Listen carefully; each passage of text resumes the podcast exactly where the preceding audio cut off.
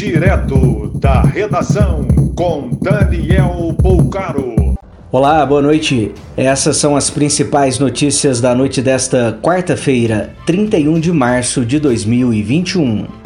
Somente neste início de ano, mais de 24.500 pessoas morreram em decorrência da pandemia na região sul do Brasil. O número é maior do que o total de todo o ano passado. Os novos comandantes do Exército, Marinha e Aeronáutica tiveram reunião com o presidente Bolsonaro na tarde de hoje.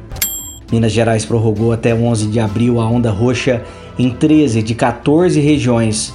O Triângulo do Norte avança para a fase vermelha a partir de segunda-feira.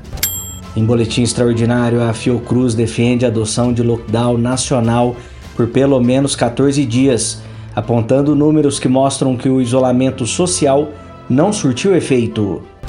O início do pagamento da segunda fase do auxílio emergencial começa dia 6 de abril com parcela de 250 reais. Foi derrubada a liminar que determinava o retorno do lockdown no Distrito Federal. Até mesmo o comércio considerado não essencial pode voltar a funcionar.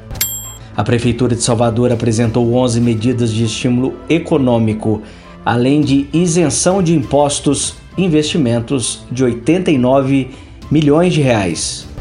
Novo recorde de mortes no Brasil em apenas um dia, tendo como causa o Covid, 3.869.